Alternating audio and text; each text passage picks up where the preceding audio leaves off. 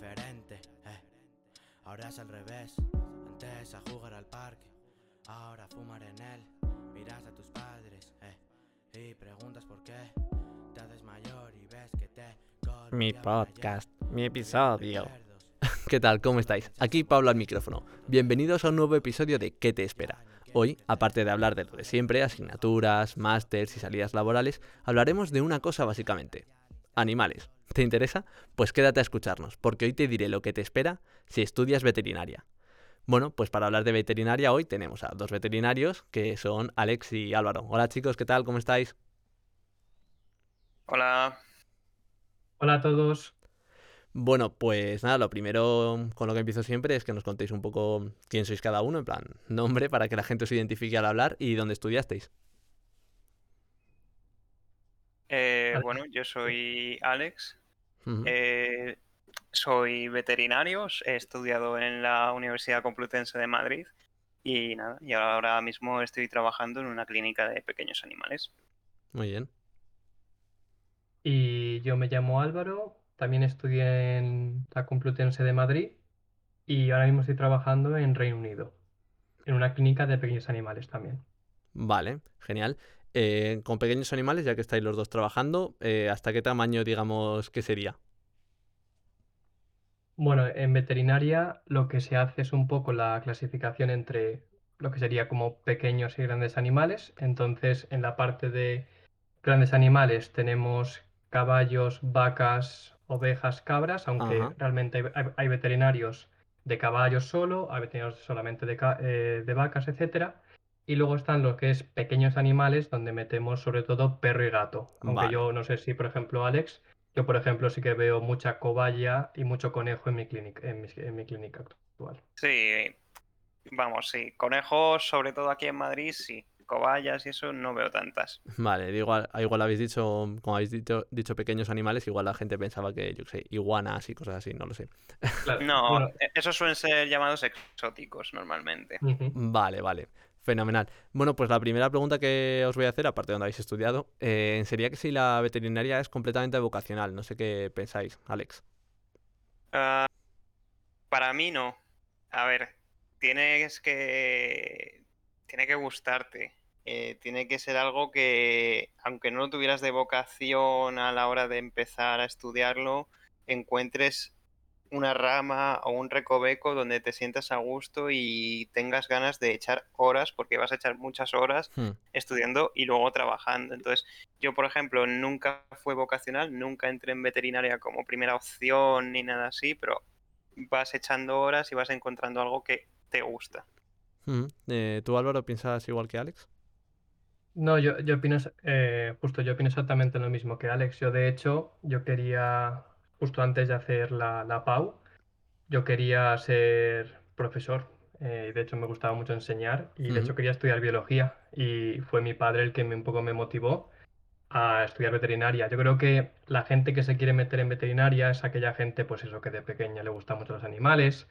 Y creo que el gran problema es eso, que la gente no se da cuenta de que, eh, bueno, un poco el tópico de que aquí acariciamos a perros todos los días, mm, mucho más lejos de la realidad. Eh, veterinaria es mucho, eh, es mucho más que eso, abarca desde investigación, eh, patología, matadero, o sea que es que hay que tener, hay que tener coraje para enfrentarse a esto.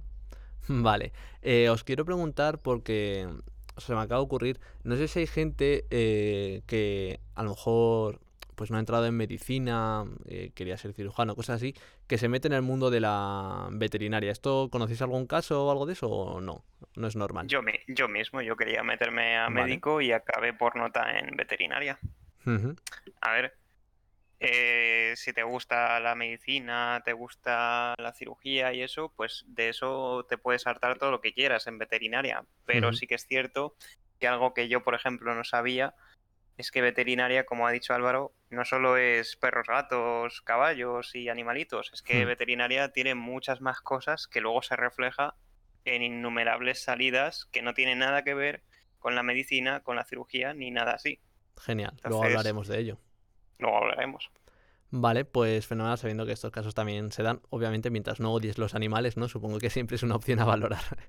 Hombre, lógicamente. Bueno, también te digo, en, Alex seguro que te contará, profesores en primero de carrera que entraron en veterinaria sin gustarle los animales, porque ellos tenían súper claro que querían dedicarse, por ejemplo, a matadero, que querían dedicarse, por ejemplo, a la producción, a hacer datos y...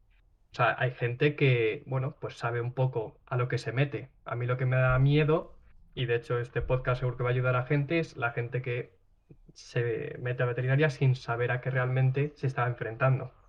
Vale, genial, eso espero, que, ayude, que ayudemos con, con, lo que digamos hoy.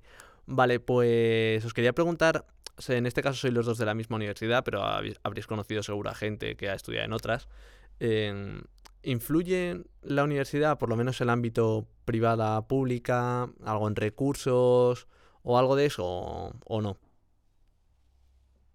Eh, bueno, yo no sé, Álvaro, que conocerá. Yo he decir que solo tengo la opinión de una sola persona de una universidad privada, por lo tanto no sé hasta qué punto tengo una información demasiado acotada a una sola opinión, pero bueno, sí que es cierto que eh, por lo que me contó esa persona, pues bueno, a la hora de comparar sus prácticas con las mías, sí que es cierto que tenían quizá un poco más de recursos a la hora de, yo sé, eh, tema material, eh, cadáveres o lo que fuera para estudiar esas prácticas. Mm, pero luego sí que es cierto que por lo menos en nuestra universidad teníamos algo muy bueno y es que dentro de la propia universidad teníamos un hospital. Entonces yo sé que hay otras carreras como medicina, enfermería, que muchas veces los estudiantes para hacer prácticas se tienen un poco que pelear un poco con sus notas para ver a qué hospital pueden ir o no y en función en qué hospital vas tienes unas prácticas de menor o mayor calidad. Nosotros mm, tenemos ahí el hospital desde primero de carrera. Entonces ese beneficio no lo tiene, por ejemplo, la universidad privada que hay aquí en Madrid. Ok. ¿Tú, Álvaro? Yo, por ejemplo, sí que he tenido la, fortuna de, conocer gente de otras facultades, sobre todo porque, bueno, mi primer trabajo fue un, internado en Madrid, entonces tuve la oportunidad de conocer veterinarios de todas las partes de España. Y bueno, aunque la base sí que es un poco la misma, eh, diferencia mucho. Por ejemplo, pues a lo mejor en la eh, Universidad eh, de, Barcelona sí que, por ejemplo, salían muy bien, en, al menos en cirugía. La chica que, que conocí de allí era muy buena en cirugía. Em, si, por ejemplo, aquí sin, sin, lanzar, sin lanzar insultos a nadie, ¿no? Por supuesto, pero, por ejemplo, mi, uno de mis jefes en ese internado, cada vez que teníamos dos candidatos, uno era de la Complutense, por ejemplo, y otro de una privada, no voy a decir nombres, no, no obviamente irse a por uno directamente, pero sí que está en un eslabón por debajo, simplemente por ser de la privada. Y bueno, tampoco es catalogar a la gente, ¿no? Pero es la realidad. Hay jefes que realmente les importa eso a la hora de elegir. Vale. Curioso que esté justo por debajo, cuando lo normal no suele ser que si estás en una privada esté por encima. Pero está bien saberlo. Vale, em, pues Luego, si, bueno, si la respuesta es afirmativa a la siguiente pregunta, ya nos meteremos en la parte postuniversitaria, pero os quería preguntar si hay algún examen tipo MIR o algo de eso, no sé, en este caso a lo mejor se llama el PET, por hacer la broma, perdón. Eh, bueno, nosotros eh, MIR como tal no tenemos. De hecho, eh, tú puedes directamente graduarte de la facultad y empezar a trabajar el día siguiente en una clínica. Vale. Em, sí que es verdad que yo, por ejemplo, sí que hice un internado, entonces, bueno, pues los internados son de una forma u otra un, es un poco un máster, como quieras, si podemos llamarlo así, pero básicamente es forma de prepararte, eh, tener un poco más de formación cuando te gradúas, pero realmente no estás obligado a nada. Vale, o sea, no existe ningún examen de estado o algo de eso, ¿no? Para colegiarte o lo que sea. No, aquí en España no. No como conocemos el MIR. Ok, perfecto. Vale, pues vamos a pasar ya a hablar de lo que serían las asignaturas, la carrera en sí. Eh, que os voy a dejar un poco de libertad para que nos habléis de la carrera. Ya os digo, vamos a asignaturas año por año, como queráis un poco contarlo. Eh, porque cuando te metes en veterinaria, más o menos sabes qué es lo que te viene de eso. Vas a tener anatomía, vas a tener, pues, tema de cría que he visto por ahí. eh, vais a tener un montón de cosas que más o menos en la cabeza te viene. Es que no es como una ingeniería que tiene más nombres raros a lo mejor y eso. Entonces, contándose un poquillo a lo mejor, si quieres empieza tú, Alex, con primer y segundo año y que luego Álvaro tercero y cuarto, o como queráis organizaros. eh, ¿Qué conocimientos adquieres cada año? Mencionarnos alguna de las asignaturas más complicadas o más curiosas que no se puede esperar la gente a lo mejor. Todo lo que pueda serle de utilidad a un alumno que vaya a entrar. Vale.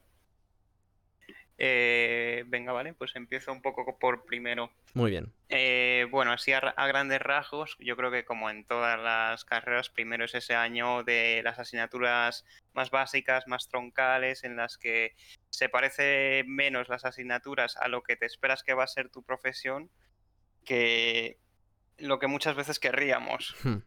Pero bueno, eh, en primer curso, como tú has dicho, lo primero que te vas a plantar, pues por supuesto, va a ser con anatomía. Eso, igual que en medicina y en enfermería, creo que también es. Anatomía desde primero lo vas a ver y luego vas a tener un segundo curso con otra vez anatomía. O sea, anatomía es esa base que te vas a comer sí o sí.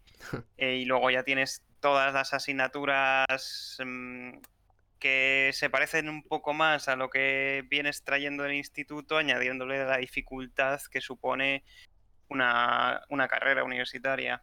Entonces, por ejemplo, tienes asignaturas de física, química, bioquímica, que son asignaturas que has más o menos visto en el instituto y que, bueno, hasta cierto punto te pueden resultar familiares, pero se escapan un poco, yo creo, de los conocimientos que adquirimos en el instituto, o al menos que a mí me daban en el instituto. No sé Ya. cómo a día de hoy estarán preparados los chavales.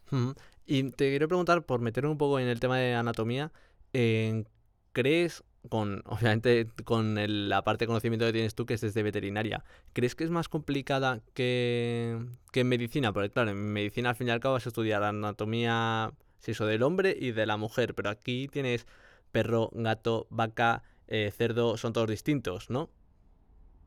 A ver si, si es cierto que estudiamos más especies que en medicina, sí. Creo que es más complicada. No, yo creo que es diferente. De hecho, creo que es un error que cualquier médico veterinario empiecen a compararse en estos sentidos. Es por eso que luego muchas veces tenemos problemas de, pues eso, a la hora de tener una crisis sanitaria, que no se incluyen a ciertas profesiones en ciertos puestos de trabajo donde Hmm. podrían ayudar mucho. Muchas veces por tonterías así, por clasificar esto es de médico, esto es de veterinario y no meternos a profundizar qué podría saber esta persona o aportarme. Anatomía, pues sí, vemos muchas especies, es cierto, y lógicamente cuanto más especies ves, más carga de trabajo te supone, pero bueno, eh, sí que es cierto que quitando algunas diferencias anatómicas entre algunas especies, muchas cosas son muy parecidas. Entonces, mm, pues bueno, sí, tiene ese extra de complicación de que son más especies, pero vamos. Vale, entonces... Supongo que tampoco será fácil anatomía en medicina. No, seguro que no. Vale, entonces ese primer año es un poco así de todo teórico, con la anatomía que hemos Eh, dicho y un poco avance de física, química de lo que das de, del colegio, ¿no? Sí, lo único que veo diferente en este primer curso respecto quizá a otras carreras así de la rama sanitaria es que desde el primer curso ya tienes prácticas, aunque no son prácticas de, de clínica, ni de hospital, ni cosas así, son prácticas que desde primero de carrera en todas las, ca- en de- en todas las asignaturas te van asociando a cada una de las asignaturas. Son cosas son prácticas que sirven más que para que tú cojas mano con ninguna otra funcionalidad, simplemente para quizás reforzar la teoría desde un punto de vista más visual, más práctico. Sí, lo que conoceríamos como laboratorios, ¿no? Digamos. Sí, en otras carreras efectivamente creo que se los llaman así laboratorios. Ujú. Vale, eh, pues Es que sí, cuéntanos, Sí, Álvaro. Es que de hecho, eh, es que para, para que los nuevos chavales sepan, es que en primero animales vivos realmente ves pocos. Lo que más ves, eh, lo que decía Alex, que es que realmente las prácticas, prácticas como tal, se resumen muchísimas pues en lo que ves en anatomía y ahí obviamente ves pues todo lo que sea cadáveres. O sea que es que yo creo que primero va a costar mucho a todo el mundo, pero porque yo creo que llegas lleno de emociones a tu primer año de carrera y quizás hasta segundo no es cuando realmente empiezas a ver animales vivos y tocarlos y demás. O sea que puede ser un poquito duro también para, para ese tipo de personas, ¿no? Sí. Vale. Sí. Pues Álvaro, ya que has hablado tú, cuéntanos tu segundo, cómo iría un poquito. Pues bueno, realmente lo que ocurre es que en, en primero sobre todo nos centramos en el, todo el tema de, como decía Alex muy bien, de asignaturas que podemos ver en el instituto y en segundo es cuando ya empiezas un poco ya a soltarte. Yo creo que la asignatura favorita de todos es en segundo propedéutica, que básicamente consiste en aprender a manejar las diferentes especies con las que te vas a enfrentar y es cuando hacemos el primer contacto con animales vivos.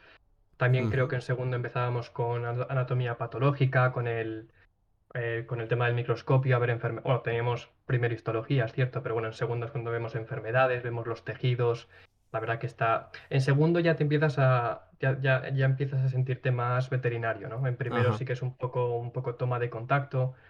em, pero segundo es cuando realmente yo creo que marca la diferencia. Y, y bueno, Alex te podrá decir lo mismo. Yo creo que primero y segundo fueron los años más duros, pero porque yo creo que también debes acostumbrarte a, a lo que es el tema universitario. O sea, yo, por ejemplo, eh, vivía en un pueblo cerca de Madrid y el, el hecho de coger el bus todos los días, que tardaba una hora en ir y volver, o sea, a mí se me hacía muy duro de mis 10 minutos de ir al instituto, ¿no? Entonces, Claro. eso también influye en todo.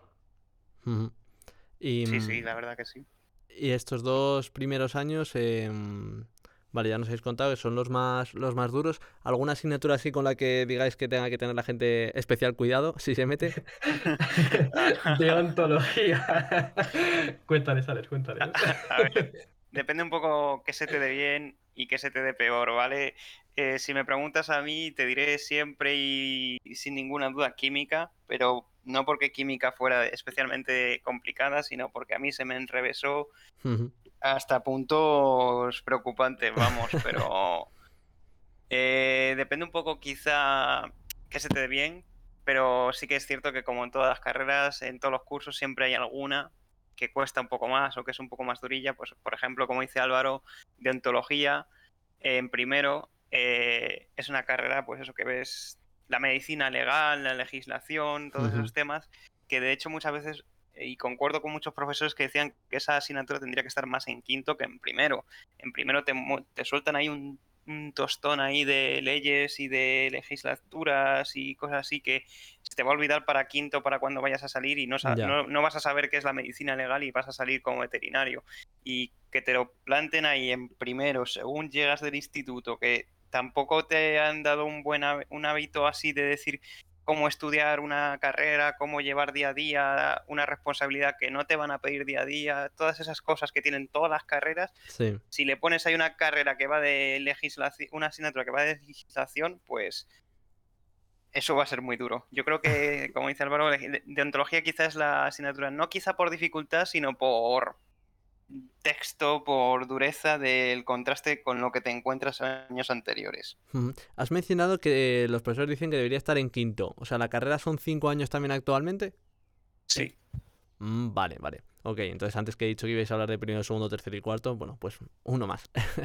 Es que, es que de hecho, a medida que vamos adelantándonos en los años, eh, hay menos asignaturas, pero son como más densas, por decirlo así. Entonces, Ujú. claro, primero yo me acuerdo que en primero, en la primera convocatoria de exámenes, creo que tuve como nueve o diez exámenes, que eso, ¿sabes? Para, o sea, para el instituto puede parecer poco, pero a nivel universitario, enfrentarte a 10 asignaturas en un, solam- en un solo cuatrimestre, la verdad que es bastante. Y por ejemplo, en cuarto que se, se te quedan en cuatro o cinco asignaturas, porque al final, a medida que vas avanzando, te vas especializando más, entonces se- se va notando. Ujú. Ok. Vale, pues Alex, háblanos tú ahora un poco de tercero.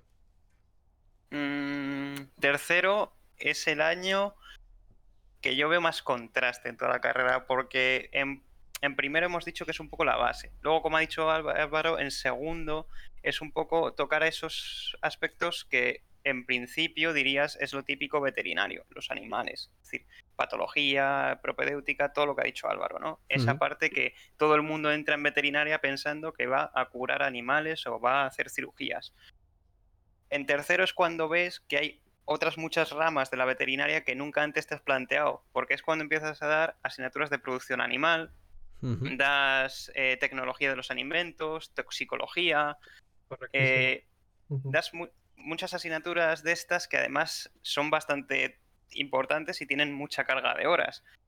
Y es bastante duro el año por la motivación que puedas tener o no hacia estudiar asignaturas que no tienen nada que ver con, pues eso, tratar animales. O sea, Claro. en producción animal, aunque hablas de vacas, hablas de cerdos, hablas de todos estos animales que, pues eso, utilizamos para nuestro mantenimiento de, pues eso, alimentación y todos estos temas, eh, no estás tratando ningún tipo de patologías ni nada así, estás hablando pura y meramente de cómo mejorar la producción de un bien, ya sea carne, leche, lana o lo que sea. Y en tecnología de los alimentos, pues estás dando, pues eso, eh, incluso cómo cocinar sushi o surimi. Claro, claro, Entonces, eh, el se tema, escapa Pablo, mucho. El tema, Pablo, es que eh, cuando tú sales de veterinaria debes tener unos mínimos en todas las posibles salidas que lo hablaremos de veterinaria. Entonces, Claro. claro, tú en tercero, como muy bien decía Alex, te enfrentas a producción, te enfrentas a tecnologías de alimentos, te enfrentas a genética, te enfrentas a, la- te enfrentas a diferentes aspectos que puede que para ti no sean por lo que te metiste en la carrera, pero claro, es que la carrera tiene que tener unos mínimos de... O sea, yo cuando salgo tengo que tener unos mínimos por si me da en el futuro trabajar en producción y yo creo que, como muy bien decía Alex, creo que en tercero es cuando realmente te das cuenta si veterinaria es para ti o no.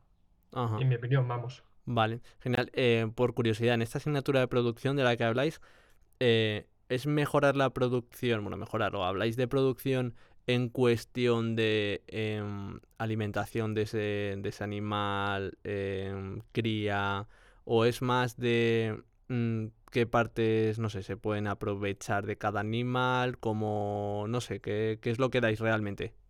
Pues todo lo que has dicho. Vale, ver, realmente es optimizar ver, el proceso, ¿no? Sí, El- realmente es eso. vale, vale, vale. Producir más terneros en menos tiempo, con las mejores condiciones, sabiendo que hay épocas que tienen más frío, más calor. O sea, al final es, pues, planificar desde que entra una vaca hasta que la leche sale y todo lo que pasa por ahí. Entonces, claro, puede haber gente que hablar de datos matemáticos, de esta vaca me produce 0.6 litros cada. X tiempo, pues entiendo, y bueno, todo, todo el tema del bienestar además, que eso es otro tema, pero... Vale, vale. Ok, pues eh, te toca cuarto, Álvaro. Bueno, prepárense. A ver, eh, yo creo que yo creo que todo el mundo, creo que muy poca gente te dirá que cuarto no es el año más complicado. O sea, la carrera son cinco años eh, y, y cuarto es cuando te enfrentas a, a las, a, en mi opinión, las asignaturas más complicadas de la carrera. Entre ellas, pues tenemos eh, una gran parte, una, una parte importante de nuestra profesión, que es higiene, inspección y seguridad eh, es una asignatura anual con muchos créditos. O sea, realmente la asignatura en sí solo creo que te salía por 700 o 800 euros solamente esa, esa asignatura. Eh, es, es una asignatura muy importante porque al final los veterinarios, que esto a lo mejor mucha gente no lo sabe, pero por ejemplo que, que- que el McDonald's tenga unas condiciones de sanidad apropiadas, eso lo tiene que hacer un, un veterinario Vale. que la carne que llega al supermercado tiene que controlar un veterinario. O sea, al final hacemos muchas, muchas labores y higiene es una asignatura que puede ser parecer muy dura para mucha gente, pero claro, es que es una parte, es como comentaba antes, que es una parte tan importante de nuestra profesión que, que a mucha gente se la atraganta. Y es que, claro, repetir esa asignatura es que es pagar 1.500 euros cada vez que repites, es que es una pasada, ¿no? Y luego tenemos asignaturas muy chulas, tenemos, por ejemplo, enfermedades infecciosas, eh, eh, que es un sector también anual que también requiere muchísimo. Tenemos anatomía patológica especial, que a mí realmente me gustó muchísimo, más microscopio, más investigar. Pero no sé, la verdad que cuarto yo creo que mucha gente lo recordará como el año más duro. También es verdad que en cuarto ya empiezas a un poco diferenciarte en- entre si te gustan más pequeños o grandes. La gente se suele meter a hacer eh, internados en el hospital que decía Alex que está asociado a la facultad. Entonces hay mucha gente que tiene que em, combinar lo que es eh, la formación en ese hospital, que al final lo hacemos porque queremos, ¿no?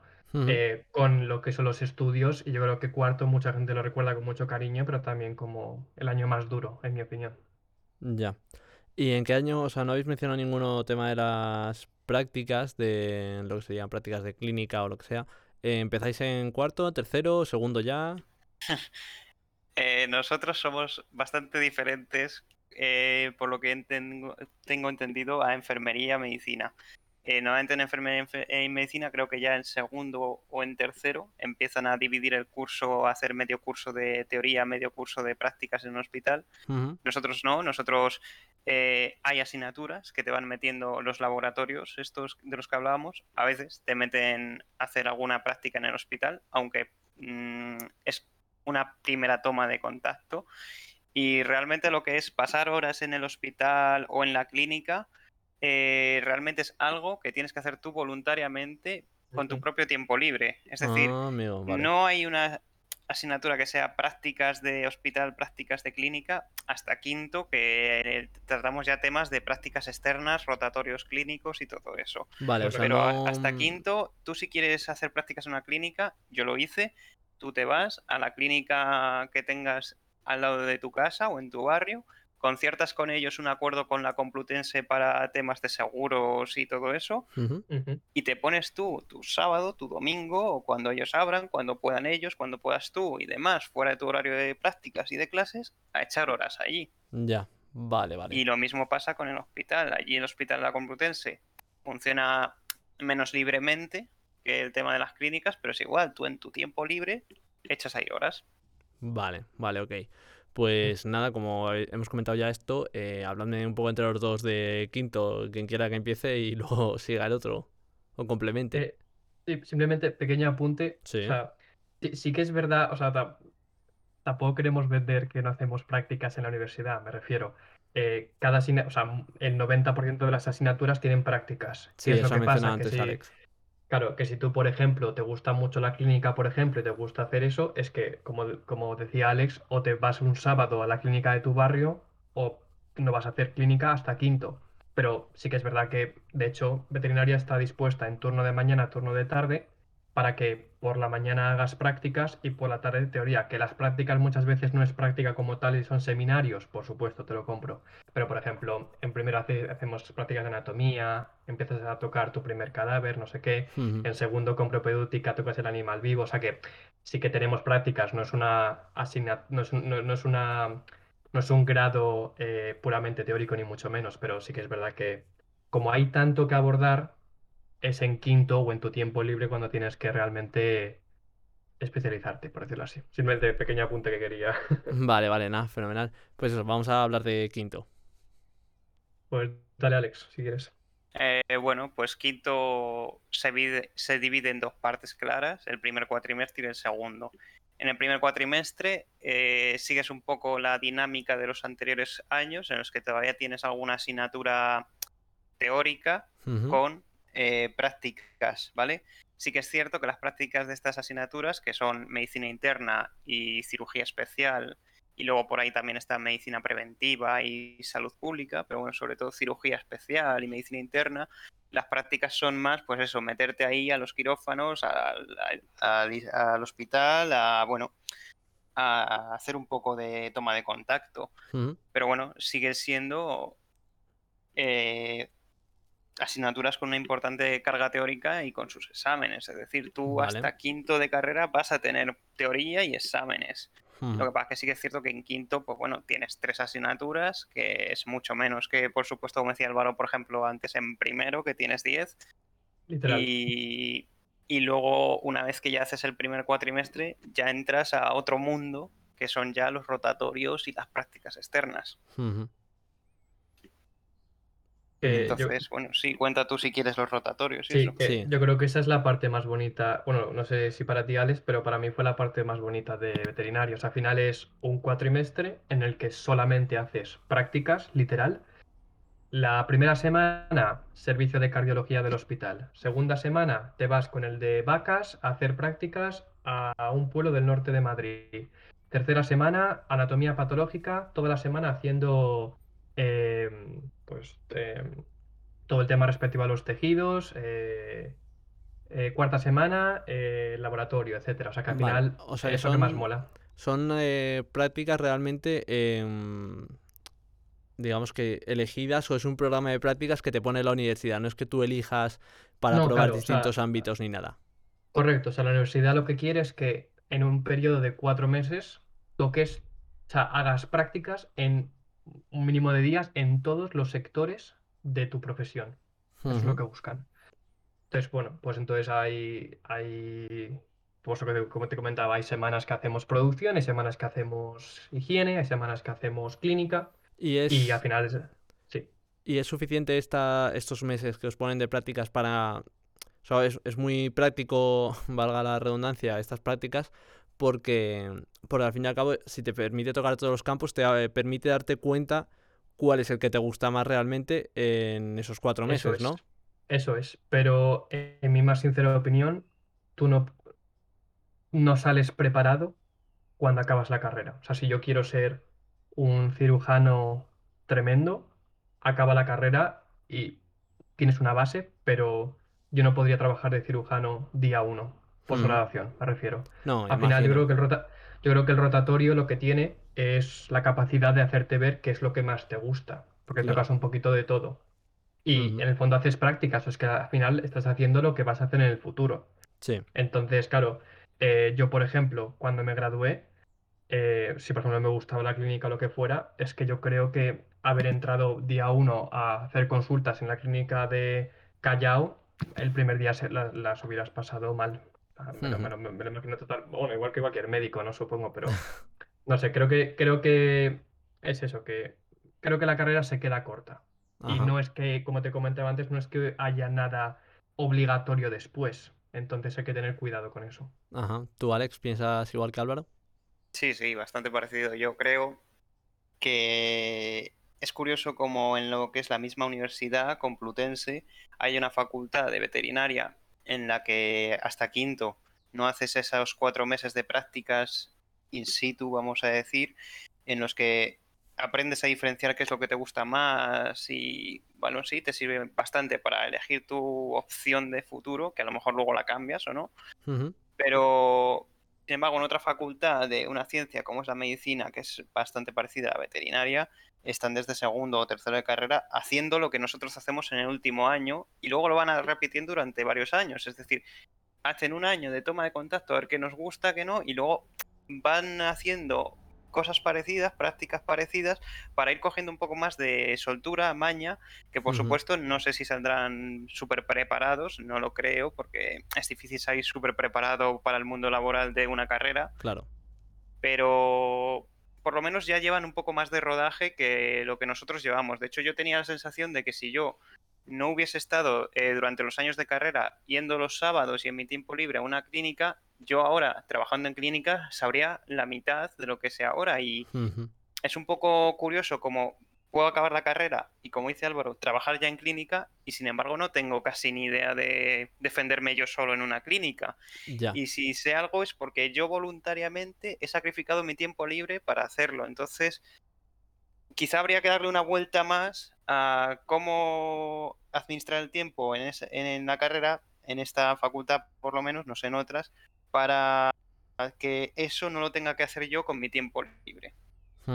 Vale, pues esto que estás comentando lo voy a conectar con la siguiente parte y última, que era pues esta parte universitaria, que era recomendaciones y advertencias a estos nuevos estudiantes. Eh, obviamente les advertís que no vas a tener unas prácticas tan buenas o para, con las que salgas tan preparado al mundo laboral y más o menos le recomendáis que a causa de esta falta de prácticas haga eh, prácticas en su tiempo libre, ¿no? Es que, de hecho, em, hay cierto. Bueno, no, esto no sé.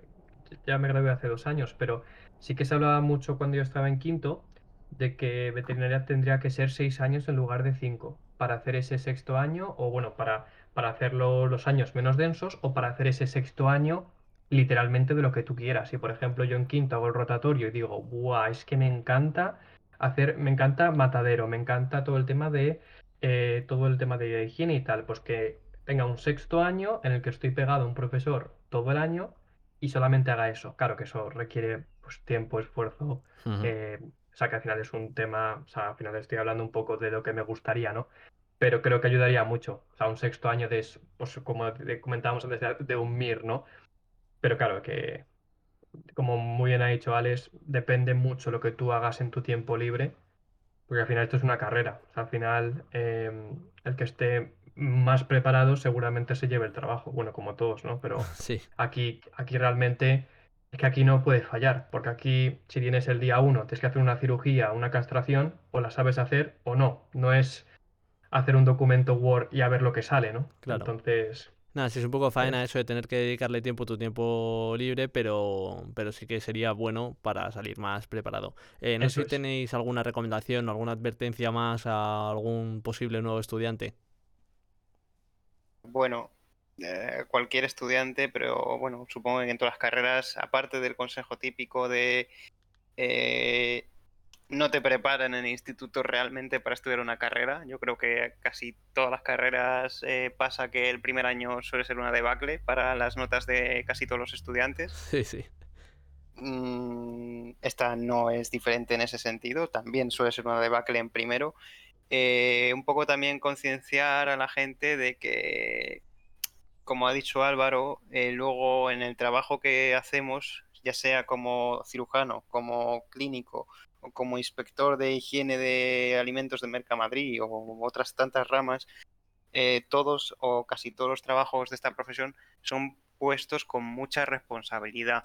Y aunque no hemos eh, dado, no hemos echado flores a nuestra carrera, sí que doy un punto a favor a nuestra carrera que desde principio, a base de exigencia, es cierto, te exigen muchísimo en las, en las asignaturas, te inculcan o te transmiten la responsabilidad que tienes que asumir simplemente estudiando o haciendo tareas. Es decir, tú tienes que ya desde primero asumir que desde que has entrado ahí, si quieres terminar carrera y si quieres trabajar de veterinario en lo que sea, tienes que tú ser responsable y poner tu tiempo y aprender a, a madurar. Entonces, eh, avi- aviso a navegantes, quien se meta en esta carrera, no solo en el trabajo, sino también en lo que son las horas de estudio y en la carrera, tienes mucha responsabilidad. el Vale. error es que se paga muy caro el tema. Sí. Eh, yo lo único que quería decir es que, como muy bien ha dicho Alex, que tengan paciencia en primero. O sea, al final cambias mucho, aparte de lo que comentaba antes de que yo, por ejemplo, vivía muy lejos de la universidad, pero tú piensas que al final están cogiendo al... O sea, tú en el instituto eras top 5 de tu clase, porque para entrar en esta carrera hay que sacar muy buenas notas. Eso es como tal cual. Entonces, claro, te cogen de ese top 5 y te llevan a un sitio que está lleno de gente tan igual, o sea, tan buena, igual, igual de competitiva que tú. Entonces, eso yo creo que a mucha gente le afecta y a mí personalmente me afectó mentalmente el saber, joder, es que qué gente tan buena y encima voy a tener que competir con esta gente cinco años, bueno, competir en el buen sentido de la palabra, ¿no? Pero, pero es eso, que, que se lo tomen con paciencia, que al final busc- eh, buscaos amigos, compartir apuntes, que se va a agradecer, no es una batalla, eh, al final el objetivo es llegar a los cinco años, todos, y con, con- Sí, con todo. Y por hacer un apunte rápido a eso que ha dicho Álvaro, efectivamente, eh, mucha gente también entra, por lo menos por lo que yo he visto en esta carrera, supongo que será como todo, en todas las carreras, pensando que está compitiendo directamente con sus compañeros. Eh, hay que entrar en esta carrera y en todas pensando que somos compañeros, que tenemos que ayudarnos, no solo una vez acabada la carrera, sino también en la carrera. No vamos a pelearnos por sacar eh, el 9 todos, o si yo saco el 9, tú sacas el 10, a mí no me cogen en el hospital para hacer las prácticas. Vamos a, a tener un poco de cooperación. Vale, vale, genial. Pues nada, ya llevamos un poco más de media horita, creo, hablando de, de la parte universitaria, así que vamos a hacer el descanso que hago siempre. Y os voy a hacer una pregunta, ¿vale? Eh, que no tiene nada que ver. mm, y a lo mejor os parece un poco extraña, pero bueno, es lo que es lo que toca. Eh, vale, imaginaos que eh, tenéis 5 minutos para esconder un clip en vuestra casa, ¿vale? Después de que lo escondáis, un investigador va a tener 24 horas para encontrarlo. Y si no lo encuentra, gana pues 100.000... Ganas tú, perdón. Si no lo encuentra, ganas tú 100.000 euros. ¿Dónde esconderíais ese clip? Yo, yo, yo tengo claro, Venga. me lo trago. Yo O he pensado alguna de o sea, esas, ¿eh? La- yo lo he la- pensado. ¿Cumple las normas o Hombre. tengo que colocarlo en un sitio físico? Yo creo que es un poco un vacío legal, la- o sea que mételo en tu casa en algún lado. Vale, porque digo, mi segunda, mi segunda opción era metérmelo en los calzoncillos, literalmente te digo. Ahí no va. Vale, en serio, que tiene- tengo que dejarlo en un sitio, ¿no? Sí. Em, pues que es complicado entonces. Mm, Yo así una que se me había pensado, que se me había ocurrido, es meterlo en, en una hucha, por ejemplo. Por ejemplo. Yo. O sea, es un clip normal. Un clip normal, sí. Y tienen que encontrar ese clip Sí. en la caja de clips. Una buena respuesta. Míti- Mítica de. Alex. Eh, o- o- otro, otro vacío legal por el fregadero. Ah, lo meto por ahí. y ya Venga, está. no, no, no. Esa me parece buenísima, de hecho. Oye, pues nada, oye. Que buena suerte al investigador, a quien le toque buscarla, que va a tener buenos, buen rato para buscar. vale, eh, en la caja de clips. dice. Suerte encontrando ese. el pajar que tengo en mi casa lo meto ahí. Venga, suerte, chaval. Vale, pues ahora os voy a hacer un par de preguntillas ya así relacionadas eh, con el tema veterinaria, pero no temas que fuésemos a hablar de normalmente en este podcast. Eh, lo primero que os quiero preguntar es cuál es el animal más raro que os han llevado a la clínica o a la consulta. Alex. Empieza tú, Álvaro. Ah, yo lo tengo claro. Me trajeron un, un lagarto. Joder, no, no sé, no sé decirte ahora el tipo, el tipo de. Pero es este lagarto. Espera. Pues que me, me encantaría buscar el nombre. Un bueno. barbudo de estos. Eh, es, es- eh, no sé si era el bar. Bueno, lo, de- lo de- lo dejamos en lagarto. Sí. Lagarto tamaño tendría unos 60 centímetros de largo más o menos. Y no, no tuve que tratarlo, era, desafortunadamente era para una eutanasia, porque el pobre lagarto ya estaba muy viejillo, no comía nada. Pero vamos, de lo peor que recuerdo que me hayan traído, sí. Vamos, eh, de esto seguramente ilegal casi, ¿no? Bueno, bueno, no, no hice preguntas. Mira, yo veía al animal que estaba ya diciendo, por favor, acaba. Y yo, pues, pues ya está. No, no, no quise hacer. Pues es que ese es el problema, que mucha gente al final tiene este tipo de animales y. Bueno, si, si, si es que la gente que tiene conejos no sabe que tiene que comer esto, esto y esto, pues Ya. imagínate tener una serpiente, un lagarto, ya, ya ni hablamos, ¿no? Claro. A ti, Alex, ¿cuál ha, salido- cuál ha sido el animal más raro? Mm, A ver, estoy entre dos, uno más por caso curioso y otro por raro. Como raro diría, pues una persona que, que bueno, no sé qué haría en su tiempo libre ese día, pero decidió traer a la clínica pues un insecto palo para que, bueno, para que diésemos un diagnóstico de que estaba perfectamente sano y se lo podía quedar en casa y hacerle una cartilla. Y claro, nosotros consternados por la situación, pues no, no teníamos ni idea de qué decirle al buen hombre. Qué barbaridad. 40 horas de consulta por el bicho palo, venga. Eh, eh, por mucho que buscásemos en internet, yo creo que no íbamos a encontrar nada que nos diese una solución, así que fue una situación bastante rara y angustiosa decirle delicadamente al hombre que soltase al, al bicho paso, al, bicho palo en el parque donde lo había encontrado. Madre mía. ¿Y el caso curioso? Que ya me Eh, una vez que nos trajeron un cachorro que Sí. tenía que ser un cachorro sí o sí o sí de una raza de perro, ¿vale? Eh. Un Shiba Inu, así que son un poquito naranjitas y demás. Sí. y que estaban convencidos de que el criador, que además se lo había vendido, eh, era un Shiba Inu raza pura y luego cuando fue creciendo pues dejó de tomar la forma de Shiba Inu para tomarla de un zorro. Hola, chaval. Ostras. Entonces pues fue difícil decir, o bueno, fue una anécdota contarle que eso no era un perro sino un zorro. Ostras, chaval. Y claro, está prohibido Y tener que se había zorros, dejado ¿no? la paz, eh, bueno... mm, eh, Sí, digamos que sí, ¿vale? Ta- También te digo, Alex, yo he visto TikToks de gente en Estados Unidos con zorros, y oye, que se manejan como perros, que da gusto, ¿eh? Sí, Esto sí, es tema sí. aparte. No, Pero no, yo creo que y- sí, que a, a- a nivel de, a nivel de ley, yo creo que eso está, vamos. Sí, sí. La- o sea, qué, qué triste que seamos veterinarios, veterinarios y no sepamos, pero yo creo que no, no puedes tener un zorro de. Vamos, mm, yo creo que no. Habrá que Yo, mirarlo. yo creo que tampoco, pero no me quiero lanzar a la piscina por si acaso alguien supiera de esto y me Hmm. dice, joder, menudo veterinario inculto. Bueno, es que el, el- es que el tema criadores, ya eso para otro, para otro podcast otro día, Uf. porque es, es que es un tema largo. Sí, Es un tema largo y no, no queremos acabar enfadados, Alex y yo, entonces lo dejamos ahí.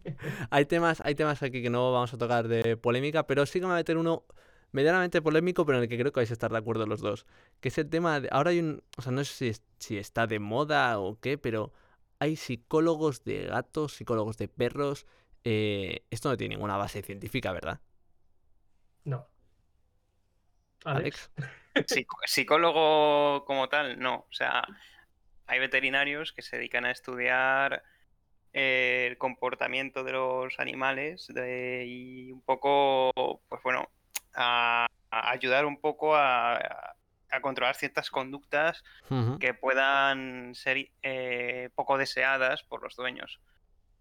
Pero O sea, psicólogo como tal psicólogo, no. Ya, o sea, tú lo que sea- estás contando es eh, gente como, por ejemplo, podría ser famoso eh, César Millán, ¿no? bueno, sí. Claro, o sea, es que, es que es diferente porque tienes la Es figura del entrenador, correcto. Luego tienes la figura del que, como dice Alex, eh, el etólogo, que lo que hace es eso, estudiar el comportamiento, eh, señales de estrés, eh, cómo, etcétera. Y luego, claro, luego tienes a la, a la bruja Lola, que dice que le echan un conjuro a tu perro y ya no cagan la, en la, en la alfombra, ¿no? Entonces, claro, es que eso es, es diferente. Yo, yo me refería a este último grupo que, que es que ya la gente se busca cualquier manera para, para buscarse la vida, ¿no? Sí, sí, obviamente lo de la etología y todo eso es real, existe y se Sí, sí, sí. estudia, obviamente, que es comportamiento animal. Y las especies y las razas, pues lo comparten entre ellos. Vale, pues bueno, cerramos ya este capítulo de descanso y vamos a hablar ya lo que sería la parte postuniversitaria. Y vamos a empezar con tema másters, cursos. em, ¿Hay algún máster obligatorio? ¿Hay cursos o másters que sean recomendables hacer por especialidad? Eh, ¿Cómo va en veterinaria todo esto? Eh, es un poco lo que decía Álvaro antes. eh, es muy libre. No tienes ninguna obligatoriedad de hacer nada. Eh, puedes trabajar, puedes estudiar, puedes irte a donde te dé la gana con tu título. No tienes ninguna obligación una vez que acabas la carrera de hacer algo. Eh, y al igual que hay muchas salidas profesionales, hay muchas formas de abordar una salida profesional. Eh, yo sé, si quieres ponerte a trabajar en una clínica de pequeños animales eh, haciendo medicina general y algunas cirugías de tejidos blandos más eh, comunes, pues puedes hacerlo sin hacer ningún tipo de máster, eh, estudio, posgrado ni nada así. Pero bueno, eh, sí que es cierto que si te metes a trabajar de ello y tienes un poco de curiosidad o decencia propia, pues quieres dar un buen servicio. Y para dar un buen servicio tienes que estudiar. Y para estudiar hay miles de opciones. Puedes hacer máster en algo que te guste, puedes hacer eh, diplomaturas europeas, si quieres ya ser una persona, una entidad en una especialidad. Eh, puedes simplemente hacer cursos eh, que van sacando de meses o de semanas o de días, que van sacando el propio colegio de veterinarios o algunas empresas adscritas a, a la profesión veterinaria. O yo sé, o puedes simplemente incluso ponerte a leer artículos científicos o ver vídeos eh, que sacan los propios veterinarios en páginas web abiertas para veterinarios para tú informarte y simplemente tener los conocimientos sobre algo que tú realices en tu día a día. Mm, O sea que vale, hay múltiples opciones, mm, y incluso eso, pues propias del colegio de veterinarios y todas estas cosas. Vale. Genial. Eh, pues vamos a hablar un poco de salidas laborales. Eh, Álvaro, te voy a preguntar a ti primero. ¿Cómo están valorados, mm, en tu caso sabrás en Reino, Uni- en Reino Unido, no sé si a lo mejor buscaste en algún sitio más, ¿cómo están valorados los veterinarios o la carrera de veterinaria eh, fuera de España? Muy bien. Fuera de España, muy bien. En España, muy mal. Y esto hay que decirlo mm, ya, porque Hmm. es importante. Eh, ah, le comentaba Alex eh, hace unos minutos que, que, bueno, pues para crisis sanitarias, por ejemplo, bueno, la más famosa, la del COVID, por ejemplo, pues no se incluyó ningún veterinario en este mítico comité de no sé qué, que no se Sí. incluyó ningún veterinario, a pesar de que nosotros nos encargamos de todo el tema de control de enfermedades y demás. Y que se decía que Pero- había salido un murciélago o de un, Claro. o de un pangolín. Correcto. Entonces, eh, yo creo que hay una falta de concienciación social. Yo te puedo hablar de España y Reino Unido. Entonces, en España yo sé que falta. Yo creo que la gente, mis amigos, por supuesto, piensan que yo, por ejemplo, porque me dedico a la clínica, pero una de mis mejores amigas trabaja en un laboratorio y está la Ujú. de contenta y ha hecho la, y ha hecho la misma carrera que yo. Entonces, yo creo que toda la gente asocia veterinario con perrito en clínica, que sí, que es lo más común, pero es que nos queda- no nos quedamos ahí. Claro. Entonces, en Reino Unido yo creo que también porque hay mucha falta de mano de obra, hay porque eso también, en Reino Unido creo que hay como 4, 5, 6 universidades que producen veterinarios todos los años. En España creo que hay, con privadas, llegamos a las 20. Ujú. Cada año en Reino Unido falta gente y los, los, los recogen de otros países. Entonces en Reino Unido pues los sueldos son mayores, las condiciones laborales son mejores, mejores eh, mejor horario, eh, vacaciones, eh, el respeto también, yo lo considero. Yo creo que en España em, bueno, la gente no nos trata como si fuéramos doctores y tampoco lo pido. Yo creo que jamás, jamás, jamás una vida humana va a valer menos que una vida animal. Eso hay que, y yo soy veterinario y lo sé, tampoco, tampoco hay que ser tal. Pero no sé, un mínimo de respeto, cinco años de carrera y, y me estás insultando a las 3 de la mañana porque tu perro no, no come y te pones nerviosa, ¿sabes? Y yo lo único que quiero es ayudarte, ¿no?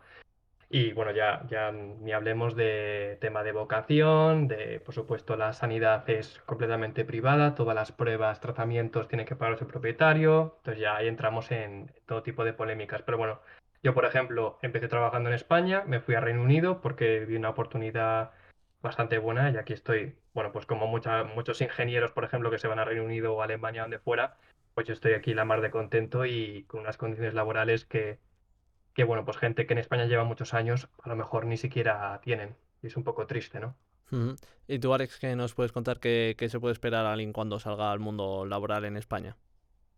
Eh, eh, pues bastante de lo que ha dicho Álvaro. Eh, te vas a encontrar, sobre todo, ofertas de trabajo para clínica de perros, gatos. Basta- pero las Eh, vas a encontrar, no es del todo complicado. No, no, no es complicado, ¿vale? Eh, es cierto, eh, hay poco paro en nuestra profesión porque hay muchas ofertas, pero también es cierto que muchas de esas ofertas tienen unas condiciones bastante malas. Eh, mm, no me voy a meter en detalles, pero es que no, no se ajusta lo que es una carrera universitaria de cinco años con las responsabilidades que antes comentábamos que tenemos, con horarios, sueldos y condiciones general de algunos eh, contratos laborales que es que son, vamos, para llevarlos incluso a veces a algún experto en legalidad y decir, oye, esto mm, se pasa de algunos límites o no. Joder. Eh, entonces, y entre eso y que luego también te vas a encontrar, como dice Álvaro, bastantes faltas de respeto, eh, en el sentido de que, vale, no somos la verdad absoluta, no conocemos todo, absolutamente todo, y lo que digamos tiene que ir a misa, que, quizá eh, hace años eh, los médicos y veterinarios pecábamos un poco de eso, de que lo que decía el médico va a misa, lo que decía el veterinario va a misa, pero tampoco llegar al nivel en el que un cliente te pueda incluso rebatir tu planteamiento diagnóstico, Ya. tu tratamiento, simplemente porque como le cuesta 30 euros más, es que le quieres eh, arruinar y le quieres sacar las pelas para forrarte. Ya, ya, ya. No, pero es que te lo vas a encontrar mucho. Sí, sí, sí. Vale, eh, bueno, estabais estado comentando ahora esto un poco eh, centrado en la parte clínica. Eh, ya nos habéis contado que eso te puedes dedicar a matadero, producción, todo eso y ya des- eh, va descubriendo la gente que cómo, cómo va esos temas, si le gusta o no. Pero os quería preguntar eh, por el tema, un poco lo que habéis comentado antes de animales grandes. Eh, se habla mucho de, pues yo qué sé, dentista de caballos o fisioterapeuta de caballos, que hay mucho dinero, cosas así. ¿Cómo va todo este mundillo? Eh, contadnos un poquito, a ver qué, qué podemos sacar en claro. Bueno, yo, yo te puedo dar un, un apunte cercano, porque de hecho mi novia es veterinaria de caballos, o sea que te Ujú. puedo comentar. Creo sinceramente que las condiciones no son mejores comparado con pequeños, al menos de lo que te puedo contar, de lo que, de lo que veo y lo que me cuenta ella. Ujú. Eh, pero sí que es verdad que, por ejemplo, por supuesto, el caballo es un animal que vale mucho dinero. Hay pocos caballos, hay pocos caballos comparado con perros, pero claro, cada animal vale lo suyo. Por supuesto, en el en quinto, en el rotatorio, hicimos nuestra semana en- con los caballos de carreras, que fuimos a, al, circuito de, de Madrid oficial y demás. Y claro, pues ahí se nota muchísimo, ahí hay dinero, se nota. Pero, eh, por supuesto, hay fisioterapeutas, hay tólogos y demás. Pero yo, por ejemplo, te puedo comentar que mi novia, ella lo que hace es clínica ambulante, porque al final en caballos, a no ser que tengas un hospital y los caballos vayan hacia ti, tienes que ir tú a por ellos, ¿no? Al final, eh, eh, Benito tiene su, caballo en la granja y vas a verle, ¿no? A ver qué le pasa. Pero, pero es eso, o sea, un poco lo que apuntaba Alex, que bueno, por temas vacas, ovejas y cabras no puedo comentarte porque no tengo, la verdad, ningún, ningún contacto en ese sector. Pero no es, o sea, no es que si te dedicas a pequeñas vas a cobrar X y si te dedicas a acabas de cobrar el triple. No, no, no, ni, mu- ni mucho más lejos de la realidad. Vale, vale, fenomenal. Eh, no sé si quieres hacer algún apunte respecto a esto, Alex.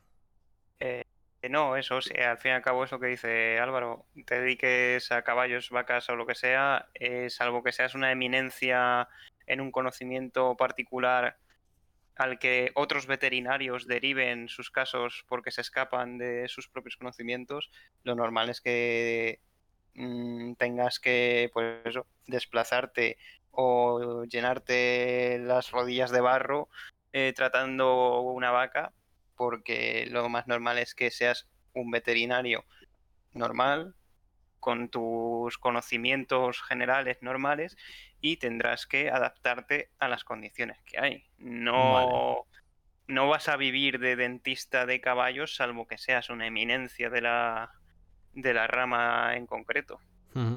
Vale, perfecto. Eh, pues nada, ahora antes de despedirnos vamos a responder las preguntas de los oyentes, que bueno, a los oyentes les recuerdo que nos pueden mandar sus preguntas y respuestas a... No, respuestas no. Sus preguntas y sugerencias al Instagram del podcast en arroba que te espera, accediendo a nuestras historias destacadas, o si lo prefieren, pues pueden mandar un correo a que te espera podcast arroba gmail.com. Si no queda claro cómo se escribe alguna de las dos cosas, pues lo tenéis en la imagen del episodio. Eh, entonces, bueno, tenemos dos preguntas, ¿vale? Como siempre, he seleccionado dos, el resto han ido respondiéndose eh, en todo el episodio, en lo que llevamos hablando. Eh, la primera pregunta que nos hacen, mm, si queréis os lanzo una cada uno o contestáis la- los dos, ¿vale? La primera pregunta que nos hacen es, ¿cuáles son los signos más normales de que nuestro perro tiene un problema? Alex.